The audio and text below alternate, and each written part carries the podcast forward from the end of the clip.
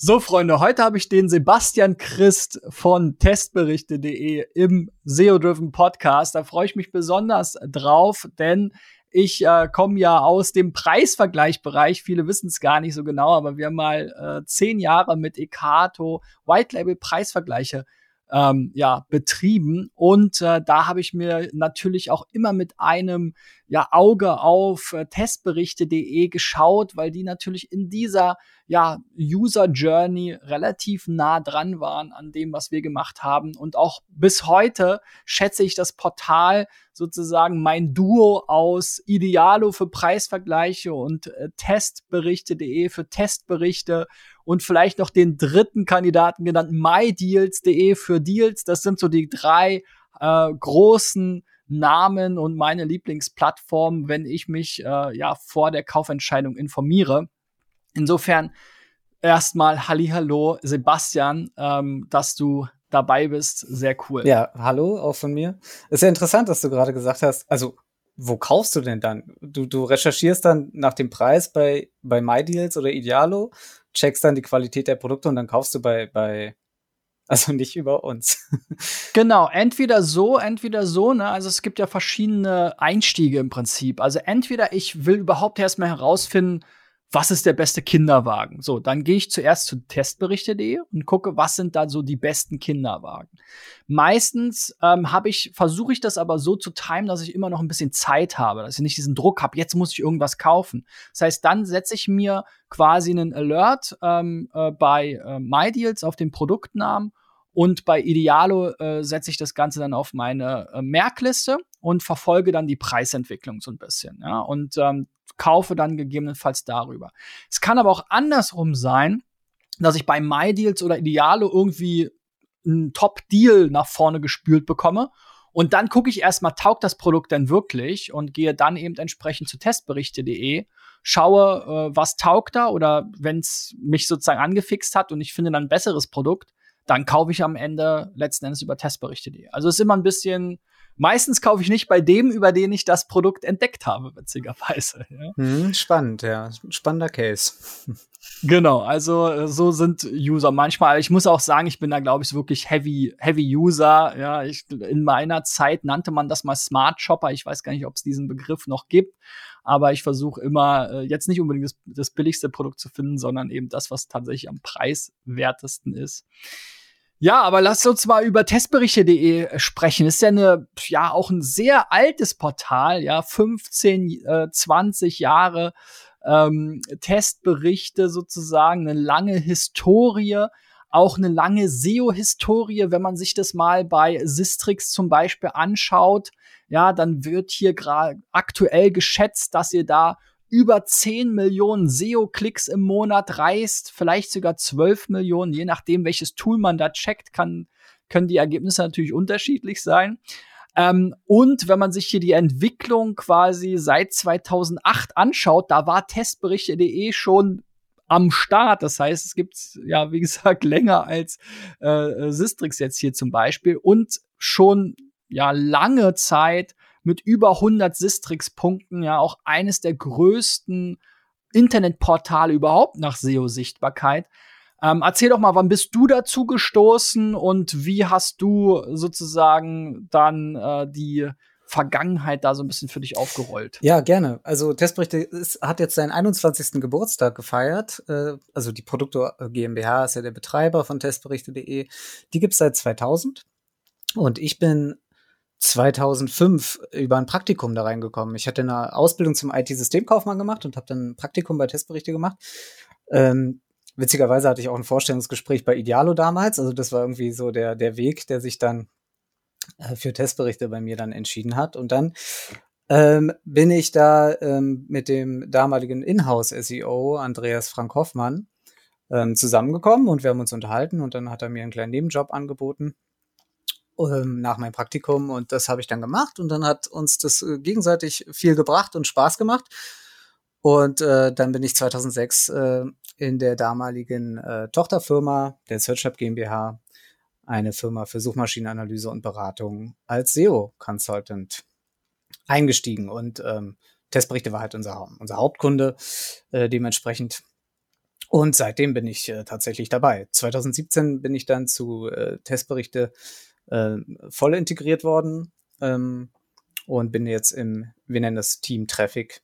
Intern werden wir auch häufig die SEOs genannt, aber äh, wir haben äh, irgendwann so, ich weiß gar nicht mehr, 2015 oder so haben wir, haben wir angefangen, uns nicht mehr nur so auf SEO zu fokussieren, sondern uns einfach, wir sind die Traffic-Abteilung und äh, schauen auf den Traffic, der natürlich überwiegend von Google bei Testberichten Ja, ja. Ich hatte ja eben schon mal Sistrix angerissen, wenn man hier so sich die Entwicklung anschaut. Äh, 2008, wie gesagt, ging es da los mit Sistrix Sichtbarkeitsindex. Da gab es einen langen, äh, ja, steilen Aufwind. Ich glaube, der Bestwert war mal irgendwie, muss so um die 260 Sichtbarkeitspunkte gewesen sein. Aber so Anfang, Mitte 2012 gab es so den, den ersten Dip, die berühmte äh, Panda sozusagen Zeit. Ähm, ja, du warst ja dann da überall dabei. Ähm, wie habt ihr das äh, erlebt und äh, ja, wie hat sich eigentlich eure Arbeit äh, durch äh, diese Zeit verändert? Ja, also erstmal, ich war seit 2006 dann mit dabei und äh, bis, wie du sagst, 2011, 2012 gab es halt Wachstum, nicht nur bei der Sichtbarkeit, auch, bei, auch beim Traffic. Und ähm, das war aber irgendwie dann auch fast schon normal, muss ich sagen. Also ich war das so gewohnt, ich kannte das auch nicht anders. Ich kannte ja nur die Richtung nach oben, immer mehr Nutzer am Internet, höhere Sichtbarkeit, mehr Traffic. Äh, es war auch alles ganz, ganz cool. Aber halt, wie gesagt, für mich war das jetzt so, so okay, war normal.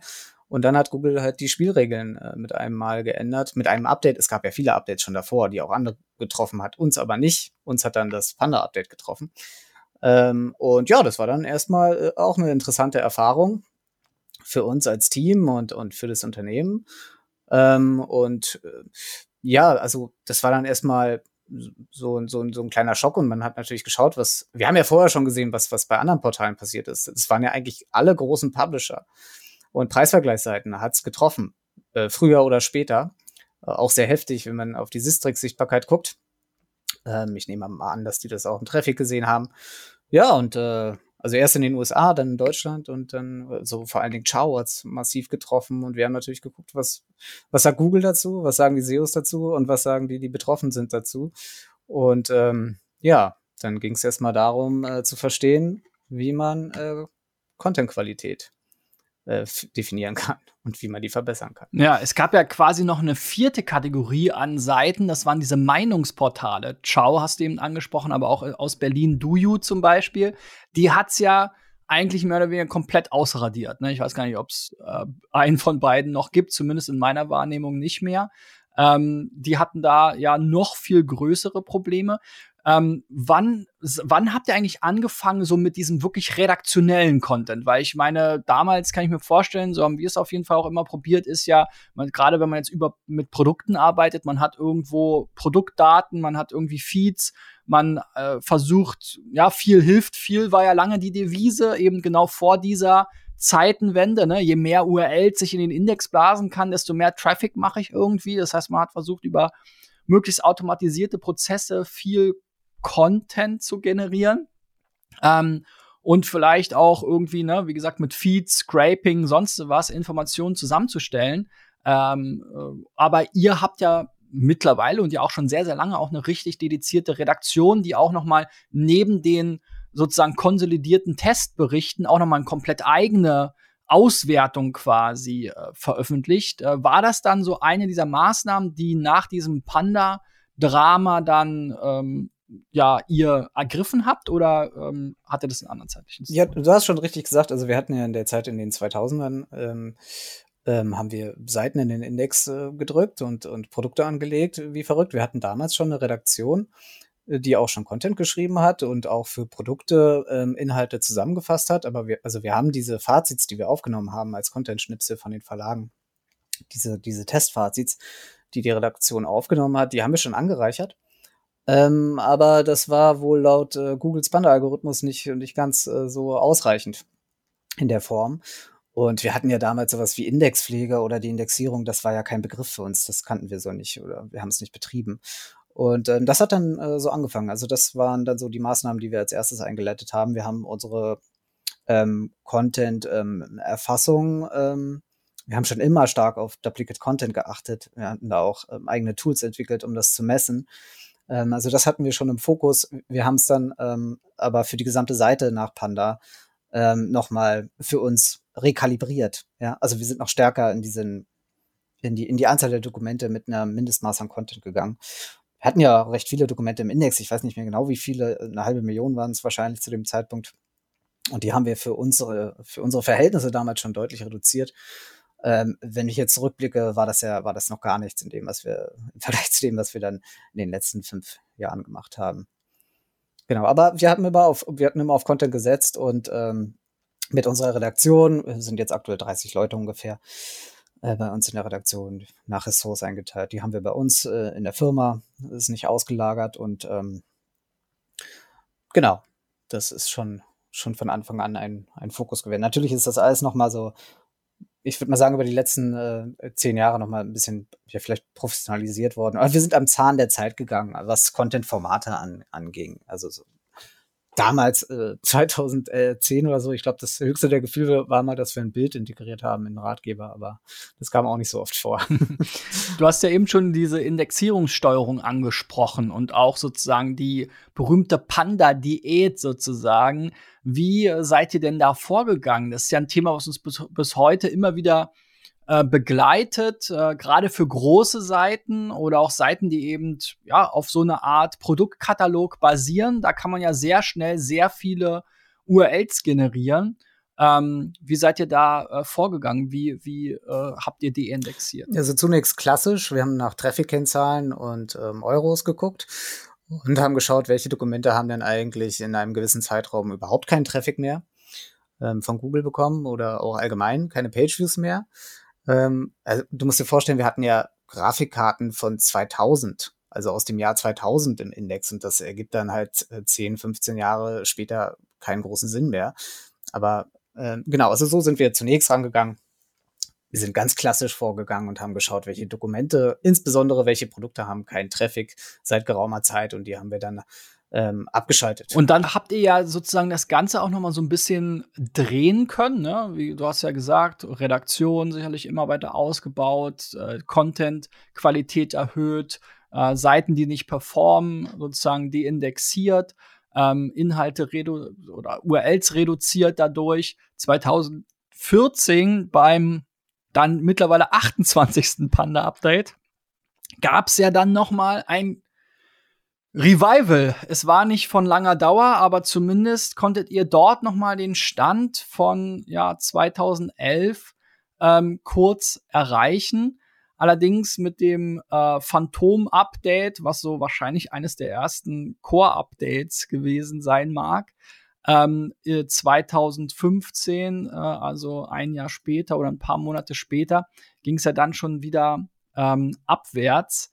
Ähm, was habt ihr da mitgenommen und äh, welche Rolle spielt eigentlich Google Shopping äh, in dieser ganzen Thematik? Ja, fangen wir vielleicht mit Google Shopping an. Also das, das ging äh, los, ähm, ich weiß nicht, 2008 oder so, wo man das deutlicher gesehen hat und dann äh, ging das äh, über die Jahre, wuchs Google Shopping vom Traffic her immer stärker.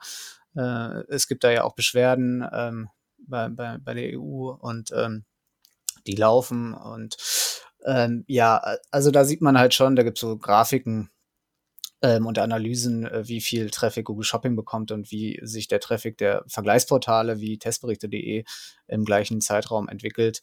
Ähm, die gehen halt auseinander, die Zahlen. Also das spielt damit rein, genauso wie man heutzutage sagt, die ganzen SERP-Features, die an der CDR knapsen, am organischen Treffer mit dem vier Ads oben, Google Shopping-Integration, Product Knowledge Graph oder der Knowledge Graph natürlich für andere Seiten in anderen Bereichen ganz allgemein wenn ich noch ganz anders Flugsuche und so, also da können wir uns ja noch gar nicht mit vergleichen. Die Probleme haben wir noch nicht, aber äh, das, das spielt alles mit rein, dass die CTR für den organischen Treffer halt abnimmt. Also die, die nimmt selten zu. Hinzu kommt dann noch der Anteil von Mobile, der wächst. Das spielt da auch noch mit rein. Das ist so diese Google Shopping Schiene, würde ich mal sagen. Das ist die eine Problematik, die am Traffic zieht, äh, zerrt. Und ähm, ja, naja, das, das andere ist halt, äh, was dann da 2014 erstmal das Revival äh, oder Re Reversal, das Panda Reversal, das hat uns erstmal natürlich äh, super gefreut. Wir dachten, okay, wir haben es soweit erstmal hinbekommen. Und ähm, wussten natürlich auch, ja, das kann beim nächsten auch wieder genauso runtergehen. Also das war uns schon klar. Äh, aber wir, wir hatten erstmal ein ganz gutes Gefühl, dass wir die richtigen Maßnahmen ergriffen haben, wobei ich auch gar nicht weiß, ob das überhaupt an den Maßnahmen lag. Einige hatten äh, waren zurück auf dem Niveau vorher. Also das war einfach wahrscheinlich eine Metrik, die bei ähnlichen, äh, ähnlichen Seiten ähnlich gegriffen hatte.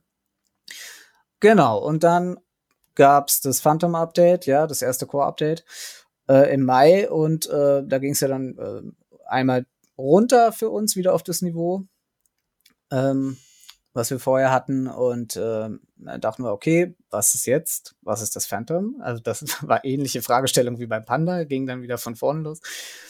Ähm, und ja, das war dann, äh, ja, das hat eigentlich mit die härteste Zeit eingeleitet, so bis 2018, dieses äh, dauerhafte Downgrade, das Dauer, der, der Abwärtskanal in der Sichtbarkeit mit jedem Core-Update immer ein Stück weiter runter und irgendwie immer auf dem, auf dem absteigenden Ast. Das war, das war nicht so schön. Das haben wir, ähm, ja, das war jetzt nicht nur in unserem Team äh, Traffic, sondern insgesamt in der Firma natürlich auch eine schwierige Zeit.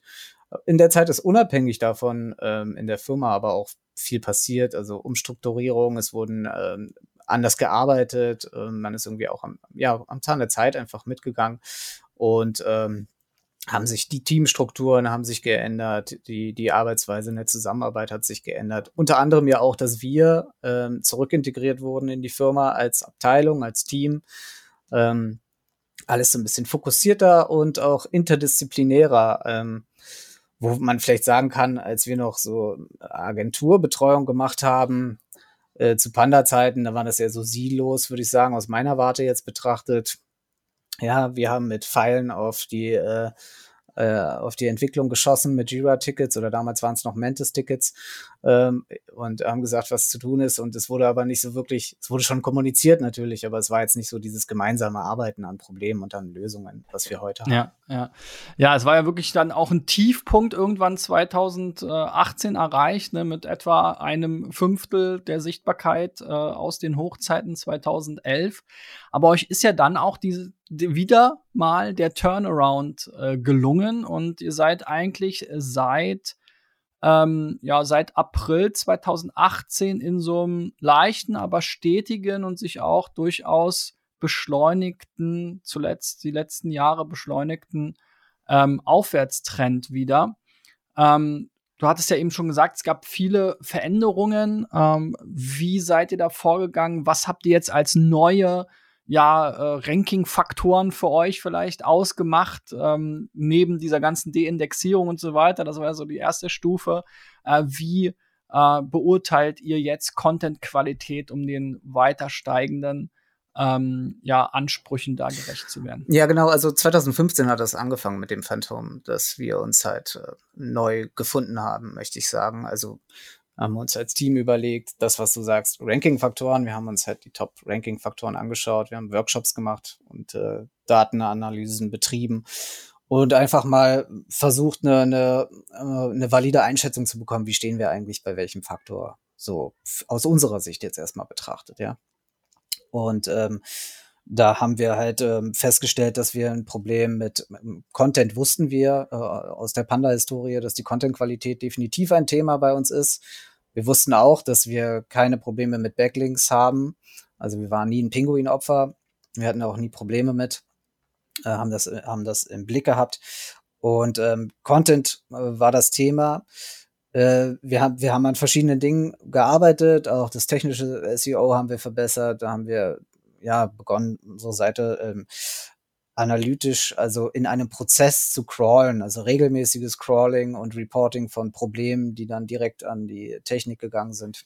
Das waren so kleinere Sachen, die wir gemacht haben. Das Größte war allerdings äh, die Problematik Content-Qualität und Freshness äh, insbesondere, also Inhalte zu aktualisieren, bestehende Inhalte zu aktualisieren. Das war, da hatten wir ein Problem damals und äh, ja, was wir dann gemacht haben, ist, wir haben einen Score entwickelt, einen Content Quality Score, der erstmalig dann äh, aus unserer Warte unabhängig von Google Traffic funktionierte. Wir haben einfach mal ähm, geschaut, was sind unsere Top-Dokumente, welche Dokumente performen gut und was macht die aus und haben dann äh, Content-Qualität für uns definiert in unserem Suchmuster, ähm, in unserem ähm, in dem, was der Nutzer will und was wir ihm anbieten.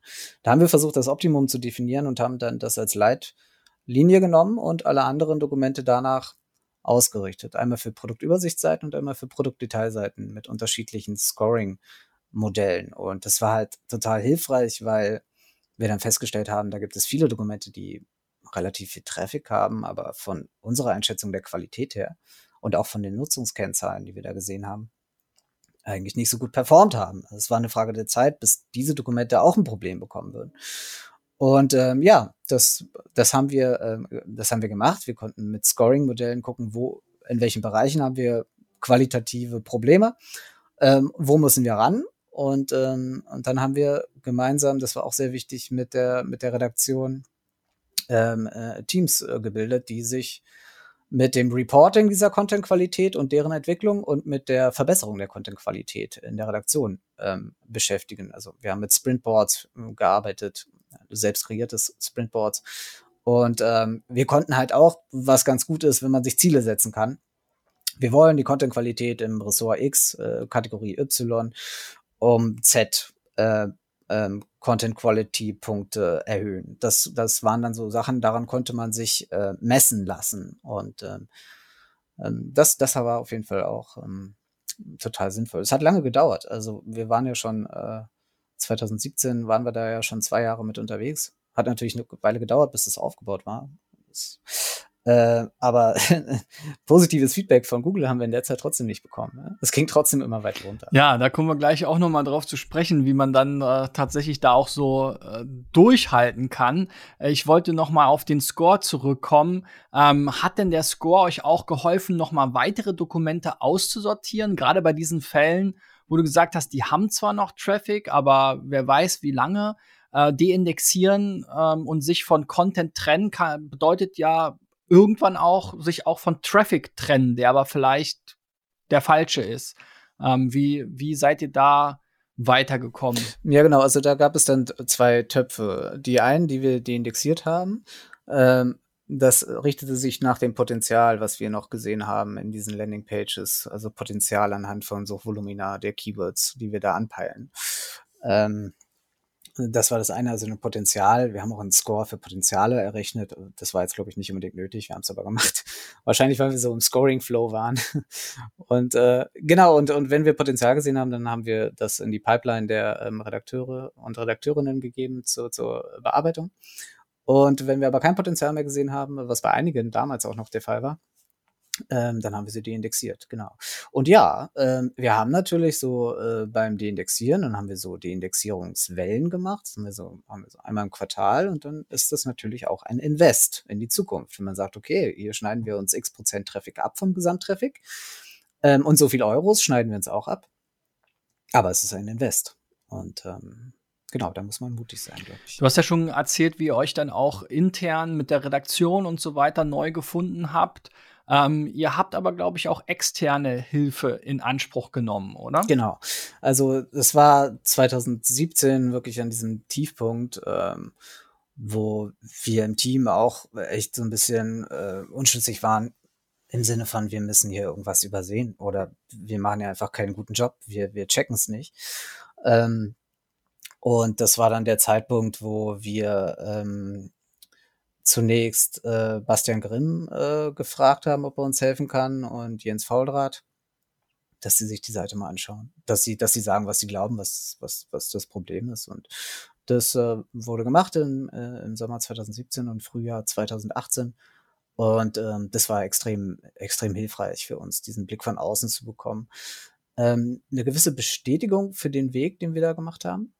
Und auch, dass wir nichts extrem Gravierendes übersehen. Wir haben, wir haben noch Tipps bekommen von denen, klar. Es war allgemein ein toller Austausch gewesen. Ähm, aber für unser, für unser Selbstverständnis, für Selbstbewusstsein, muss ich sagen, äh, das damals doch ziemlich äh, nicht ganz so glamourös oben war, war das ganz gut. Äh, nichtsdestotrotz waren wir immer noch am, am Tiefpunkt. Am Struggeln. Ja, ja, genau. Also das war, ja, aber genau, wir haben uns diesen Input geholt. Das war auch total hilfreich und hat uns auch noch mal. Vorher waren wir, glaube ich, auch recht isoliert so als Team, auch in der SEO-Szene. Ähm, das hat sich jetzt auch über die Jahre ein bisschen anders entwickelt. Mehr in den Austausch zu gehen, das ist auch äh, mein Wunsch und unser Wunsch.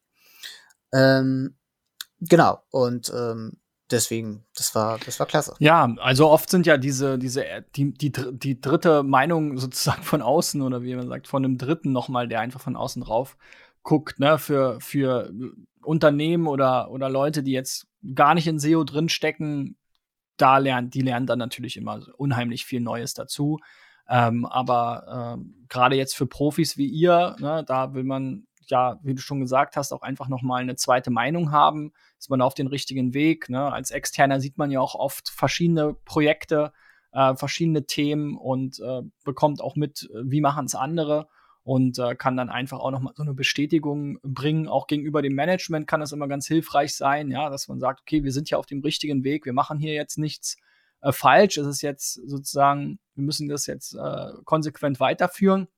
Und euch ist ja dann auch 2018, äh, ja, fünf Jahre, nach fünf Jahren wirklich bitterer Durststrecke, äh, die, die Trendwende gelungen. Ähm, wie war denn das? Du bist, ist ja jetzt auch eine sehr unique Position, dass du da wirklich jetzt selber auch schon quasi 15 Jahre irgendwie mit dabei bist.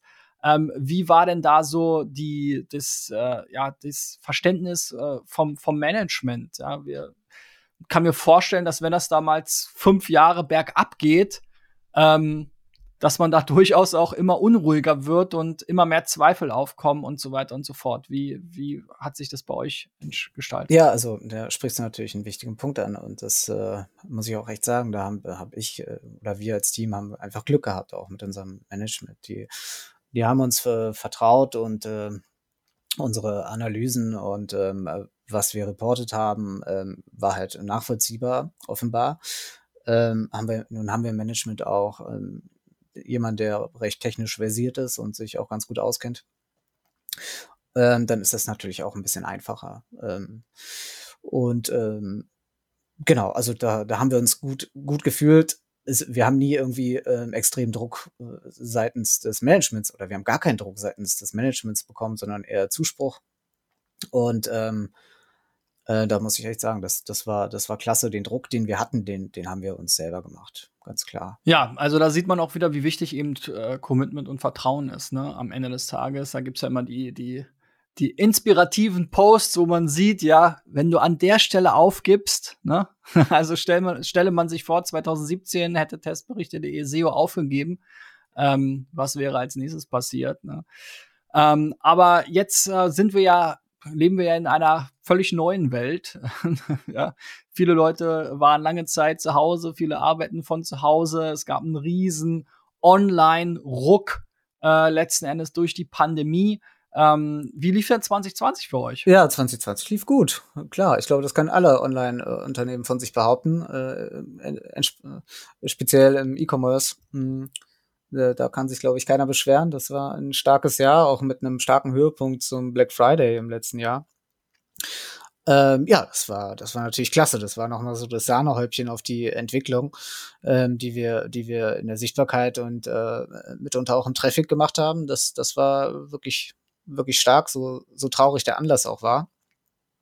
Ähm, dass man nicht mehr einkaufen kann. Denn die Läden hat das dem Online-Business natürlich gut getan und uns hat es auch ähm, sehr gut getan im letzten Jahr.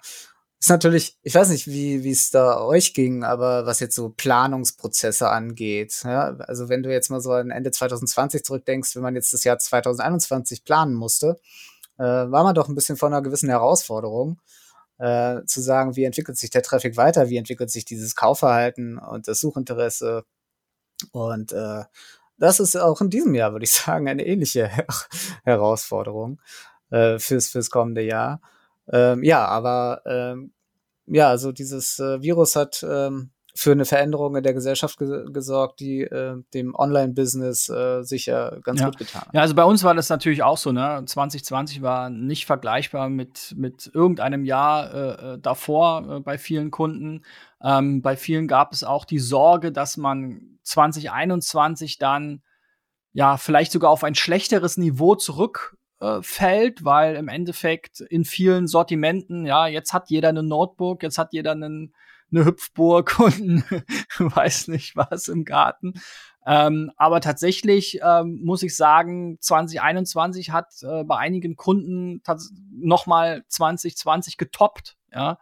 Ähm, aber natürlich äh, weiß man nicht, wie lange das äh, so weitergeht. Ich glaube natürlich ein gewisser der, der Megatrend E-Commerce ist da, der ist nicht, nicht mehr wegzudenken und da lässt sich auch vieles nicht mehr zurückdrehen. Ne? Also letzten Endes, wie schon im Reisebereich, ich habe mich ja im Podcast mit vielen ausgetauscht, gerade auch sehr viel im Reisebereich, wo schon klar war zu Beginn, äh, eigentlich nach den ersten Monaten, ähm, da lässt sich einfach vieles einfach nicht mehr zurückdrehen, weil die Infrastruktur sich verändert hat in der Zeit, weil die Bedürfnisse der Leute sich verändert haben, weil die Leute insgesamt sich anders eingestellt haben. Es gibt immer mal wieder so ein Revenge, ne? Revenge Travel, Revenge Shopping. Jetzt wollen wir endlich wieder shoppen und jetzt rennen wir alle in die Innenstadt, weil wir endlich mal wieder in die Innenstadt können. Aber im Endeffekt stellt man dann vielleicht auch wieder fest, wie stressig, nervig und voll es überall ist und dass man dann am Ende die Sachen doch nicht bekommt oder das Dreifache zahlt und dass, wenn man im Laden steht, einem doch keiner so richtig gut beraten kann. ja, und äh, das sind dann eben die, die Erinnerungen, die dann wieder hochkommen. Und ich glaube, E-Commerce hat einfach ein paar, paar Jahre äh, sozusagen einen Sprung nach vorne gemacht, die man jetzt nicht einfach wieder zurückdrehen kann. Vielleicht vorübergehend, wenn mal wieder äh, sozusagen, ne, das ist wie, immer wenn, wenn der Frühling kommt, dann siehst du natürlich, rennen alle raus und dann wollen alle raus. Ne? Aber drei, vier Wochen später, wenn man sich an den Frühling äh, gewöhnt hat, dann normalisiert sich das dann auch schon wieder. Zum Beispiel. Ja, klar, aber interessant, was du sagst. Also das Toppen von 2020, das kann ich nicht, ähm, kann ich nicht sagen. Äh, insbesondere jetzt das Q4 und auch der Black Friday. Und da habe ich auch von einigen anderen gehört und auch Statistiken gesehen, dass der Black Friday in diesem Jahr doch eher enttäuschend war. Äh, also er war stark, aber er war nicht vergleichbar mit dem, was im letzten Jahr passiert ist. Und ähm, das ist schon interessant, also mal zu verstehen, sind die Leute jetzt doch im Einzelhandel gewesen oder keine Ahnung, ist das Thema äh, Nachhaltigkeit, spielt das eine größere Rolle? Schwer zu beurteilen. Ähm, auf jeden Fall muss man natürlich sagen, 2020 äh, war ein extremer Boost, wo alles zusammenkam. Ja, die Leute konnten nicht einkaufen gehen und haben es dann im Internet gemacht. Viele haben neu im Internet äh, gelernt einzukaufen und das behalten sie sich sicher mitunter bei. Ähm, aber wie gesagt, das Q4 jetzt in 2021 ist äh, äh, nicht so stark. Ja, da kommen ja viele Sachen zusammen. Ne? Also zum Thema Black Friday habe ich so meine ganz eigene Meinung. Ich finde, ähm, dass da, da wurden auch viele Fehler gemacht, dass man es immer weiter ausgedehnt hat. Ja, also ich weiß gar nicht mehr, wann ist denn jetzt so ein Black Friday gewesen? Ja, es wurde ja eine Black Week draus und dann quasi im Anschluss direkt dann mehr oder weniger die Cyber Week. Also man hatte auch den Überblick verloren und hatte das Gefühl, alles ist überall äh, ständig rabattiert. Ja, und auf der anderen Seite waren auch durch die ganzen äh, Güterknappheiten und so weiter auch die Deals gar nicht so herausragend, ja, weil die Händler mussten gar nicht die Preise so krass senken, weil sie kaum Ware teilweise hatten oder weniger Ware oder die Nachfrage so groß war und so weiter. Also ich glaube, das ist auch wieder eine sehr besondere Situation, ähm, wo einerseits kommunikativ ein paar Sachen aus meiner Sicht falsch laufen und auf der anderen Seite eben, wie gesagt, die besondere Situation, in der wir jetzt eben immer noch leben, dass wir jetzt eigentlich der ganzen Nachfrage gar nicht mehr nachkommen können. Die Preise in vielen Segmenten massiv explodiert sind. Alles, was mit Computern, Chips und sonst was zu tun hat. Ähm, ja, da gab es ja auch gar keinen Deals zu holen. Ne? Und das haben die Leute alle mitbekommen. Ähm, und dadurch ist natürlich auch so ein bisschen der, der Hype da äh, ausgefallen. Und ich, wie gesagt, ich glaube auch, dass es nicht unbedingt gut ist, wenn man jetzt den ganzen November zum Deal-Monat macht, weil dann ist ja einer der psychologischen Faktoren diese diese Urgency, diese Knappheit von den Deals ist dann einfach weg. Ne? Und äh, aber gut. Ja, ja, das stimmt, das stimmt. Ja, Verteuerung, äh, Verteuerung ist ein wichtiger Punkt, glaube ich, ja, den du ansprichst und auch eine Verunsicherung oder eine Unsicherheit bei vielen Menschen, äh, was das Finanzielle angeht, vielleicht auch in den nächsten Jahren. Ähm, ja, aber sicher, Verteuerung und äh, auch Knappheit der Ressourcen und Lieferengpässe. Das Angebot ist vielleicht nicht ganz so groß wie gewohnt. Äh, eben ist mir noch eingefallen, als du sagtest, äh, erst kommt der Black Friday und die Cyber Week und so weiter. Äh, der Singles Day war, glaube ich, auch noch kurz davor. Ja, genau, Singles Day auch noch. Ja. Ähm, also, ja, da, da, da wird schon eine, eine Menge äh, versucht. Wobei in den Medien ist es mir jetzt, vielleicht mir persönlich in meiner Bubble, aber irgendwie ist es mir jetzt in den Medien gar nicht so sehr stark begegnet, das Thema. Ich habe natürlich ein paar Pushs bekommen von Amazon, aber ansonsten ist das auch vergleichsweise ruhig gewesen, was so diese ganzen Angebotsseiten angeht. Ja, ich habe da ja auch nur so mein, mein Relevant-Set an Produkten, die ich halt monitore ne, über, über Dialo und MyDeals und so weiter. Und da war kaum was Relevantes dabei. Das wäre mal spannend. Da können die Kollegen von, von Idealo bestimmt eine coole äh, Studie zu machen, ähm, um, um sozusagen die Preisbewegung da auszuwerten. Aber du hast gerade äh, so ein bisschen von Verunsicherung gesprochen. Es gab ja jetzt auch im November das nächste Core-Update und äh, ja, zumindest wenn man sich die Sichtbarkeit ansieht, ist sie nicht stark eingebrochen, aber so dieser dieser längere Aufwärtstrend wurde jetzt noch mal so ein bisschen äh, gebrochen. Äh, nach den Erfahrungen, die ihr gemacht habt in den letzten äh, 15 Jahren, ähm, mit Google Updates, äh, ja, fangt ihr dann an zu bangen, wenn ihr von einem Google Update äh, lest oder wie, wie, wie sieht's bei euch aus? Ja, also bangen würde ich nicht sagen. Also wir sitzen da jetzt nicht zähneklappernd irgendwie rum und gucken auf den, äh, auf den Sichtbarkeitstrend. Ähm, wir haben ja neben Sistrix noch andere Tools, die wir uns anschauen, wo wir auf die äh, traffic-relevanten Keywords stark eingrenzen. Und was wir da bei der Sichtbarkeit verlieren, das sind halt äh, insbesondere Produkt-Keywords, auch ein paar Meinungsseiten zu, äh, zu Marken. Das ist alles schon verständlich, ähm, warum das teilweise nicht mehr ähm, im, äh, in den Top Ten ist, was da passiert ist. Zudem haben wir da beobachtet, und das war auch der erste, der erste Schluss, was da passiert ist, ist äh, sogenanntes Black Friday Update, wenn man so will. Es ist doch shoplastiger wird. Ich glaube, Amazon.de äh, und Amazon.com haben einen großen Sprung nach vorne gemacht allgemein Shop-Seiten, also die das Transaktionsbedürfnis der Nutzer eher befriedigen als Informationsportale, ähm, sind da bevorzugt worden. Nicht immer und nicht alle, aber das hat man schon gesehen. Und ähm, ja, aber allgemein habe ich auch den Eindruck, es passiert gerade wieder eine Menge bei Google. Es, ist, es fluktuiert alles sehr stark und ähm, ähm, wir beobachten das und wir schauen, ähm, wo gibt es die Probleme. Wir analysieren das und ich glaube, wir haben uns durch die Erfahrung der letzten Jahre ähm, eine gewisse Ruhe ähm, auch angeeignet, was, was das angeht. Und ähm, genau, wir machen dann weiter und wir schauen, ähm, ob wir uns vielleicht auf andere Dinge stärker konzentrieren müssten, als wir es aktuell machen. Aber äh, wir, wir ähm, ändern jetzt nicht äh, komplett unsere Strategie äh, aufgrund dieser Entwicklung. Ähm, genau, also, und das ist halt äh, der Sichtbarkeitstrend bei Sistrix.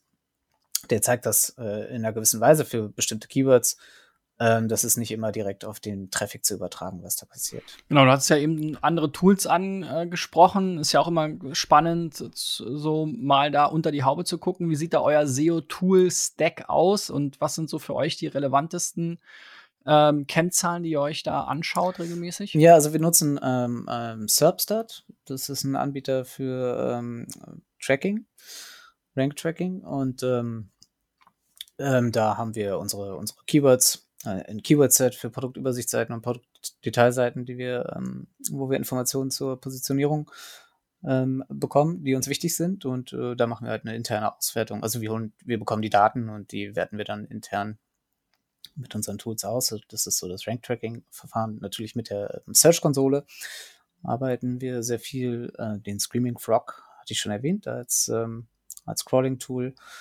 Ähm, Ahrefs oder Ahrefs, gibt ja verschiedene Ausspracheformen davon. Oder Hrefs. Hrefs, ja, genau. Das geht ja richtig. Ähm, das nutzen wir auch ähm, intensiv, auch sehr spannend, auch mit der äh, ja, im, im, Endeffekt, was der Screaming Frog auch an API-Anbindung hat, so diese Tools, die, die kommen da mit rein und Ahrefs, Ahrefs ähm, ist äh, schon, hat sich schon deutlich verbessert. SEMrush. Oder SEMrush. Oder SEMrush, genau. Oder SEMrush. Äh, ja, nutzen wir auch. Schauen wir rein. Und ähm, ja, Systrix. Und die wichtigsten, was sind so die wichtigsten Kennzahlen, die da für, für eure Steuerung und Auswertung relevant sind? Also sicherlich Traffic, äh, euer Score äh, vielleicht in gewisser Art und Weise? Ja, genau. Also die, den, den Content Quality Score, den nutzen wir natürlich auch noch intensiv und ähm, entwickeln den auch weiter. Noch andere Scores und Modelle, die wir da auswerten für uns. Ähm, ansonsten schauen wir auf die trafficstärksten ähm, Keywords, die wichtigsten Keywords. Das, da interessiert uns äh, ganz genau, ähm, an welcher Position wir sind. Und wenn wir da Position verlieren, das äh, schauen wir uns ziemlich genau an für die Top für die Top-Keywords und ähm, also tatsächlich geht's da um Position und ähm, da kommt auch viel aus der Search-Konsole und ähm, dann mit einem Position Tracking zu schauen, ähm, wie entwickeln sich die. Ähm, Backlinks schauen wir in erster Linie, ähm, wo gibt es Spam-Attacken. Ähm, und äh, gegebenenfalls wird darauf dann reagiert. Und ähm, ja, also so Volumen holen wir uns von äh, Hrefs mitunter.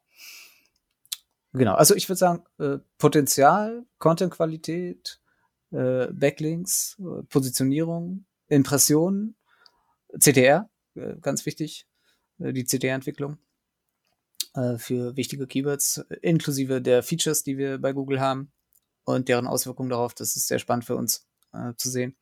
Wobei wir, wir da nicht viel machen können, aber nicht viel zumindest. Ähm, genau. Traffic, Clickouts, Provision. Ihr seid ja im Prinzip auch so eine Art Affiliate-Portal, oder? Ja, ja, na klar. Genau, das, das ist natürlich der Traffic, den wir reinbekommen und das, was dann da passiert. Äh, insbesondere, wie verhalten sich die Nutzer? Also die, wir nennen es Hard Bounce Rate, der Nutzer, der direkt wieder zurückspringt, ohne dass er einen, einen Klick macht. Und äh, das ist äh, essentiell. Äh, die Verweildauer der Nutzerinnen, äh, wie gut äh, fühlen sie sich aufgehoben zu der Suchanfrage, mit der sie zu uns kommen. Ähm, das in einer größeren Masse. Wie viele Pages machen sie? Wir haben Navigation Goals, also wir haben eine bestimmte Journey. Der Nutzer kommt rein, interessiert sich auf einer Produktübersichtsseite und da möchten wir natürlich auch, dass er auf, eins, auf ein Produkt klickt und sich das genauer anguckt. Und dann versuchen wir jeweils ähm, einen guten Einstieg zu schaffen und äh, einen guten Ausstieg. Ähm, und äh, idealerweise kann sich äh, eine Nutzerin oder ein Nutzer so gut bei uns informieren, dass er am Ende auch einen guten Preis bei uns findet von den Angeboten her und dann den Kauf abschließt. Und jetzt äh, starten wir ja gerade in ein neues äh, Jahr 2022. Äh, Gibt es da so Milestones oder besondere Themen, die ihr euch äh, vorgenommen habt für das neue Jahr? Ähm, noch nicht, ehrlich gesagt. Also wir haben jedes Jahr zu Beginn einen Workshop bei uns ähm, ähm, im Team Traffic. Und da ähm, machen wir ähnliches, wie wir es 2015 gemacht haben. Wir machen Recap und gucken, äh, was hat sich wo verändert und was sind die neuen Herausforderungen und wie stehen wir da und äh, was hat Potenzial und was ist interessant und wo läuft es vielleicht nicht so gut und wo läuft es gut. Ähm, und da gibt es verschiedenste Projekte auch äh, bei Testberichte, die nicht nur SEO betreffen. Wir machen auch viel in Richtung Marke und Kommunikation und ähm, da, da spielen wir alle mit und machen alle mit und das, das macht auch riesen Spaß. Und da müssen wir halt schauen, wie äh, wir im kommenden Jahr die Ressourcen wo einteilen. Und das ist nicht unbedingt nur der, der SEO-Fokus äh, dann in dem Moment. Aber klar, schauen wir uns, schauen wir uns an, was passiert, was passiert am Markt, äh, wie entwickeln sich gewisse Suchintentionen, was passiert mit dem Zusatztest, was äh, ist das Angebot, was wir den NutzerInnen machen, ähm, gut genug? Ähm, können wir da noch was verbessern und klar auch Konkurrenzanalysen, was macht der Markt, was macht die Konkurrenz, was sind neue Konkurrenten. Ja, sehr cool. Dann haben wir doch hier ein schönes, äh, rundes Bild von wirklich einer meiner Lieblingsdomains im deutschen Internet, zumindest wenn es ums Shopping geht. Vielen Dank, Sebastian, dass du dir die ganze Zeit äh, genommen hast und so viele Insights mit uns geteilt hast. Wenn ihr ja weitere spannende Gespräche verfolgen wollt, dann äh, abonniert natürlich den SEO Driven Podcast überall da, wo es Podcasts gibt. Und äh, ja, wenn ihr eine ja, Bewertungs- oder Review-Möglichkeit äh, seht, dann äh, gerne auch eine Bewertung hinterlassen. Da freue ich mich besonders drüber. Dann sehen wir oder hören wir uns äh, beim nächsten Mal wieder. Bis dahin, euer Christian und ciao, ciao, Sebastian. Ciao, Christian. Danke.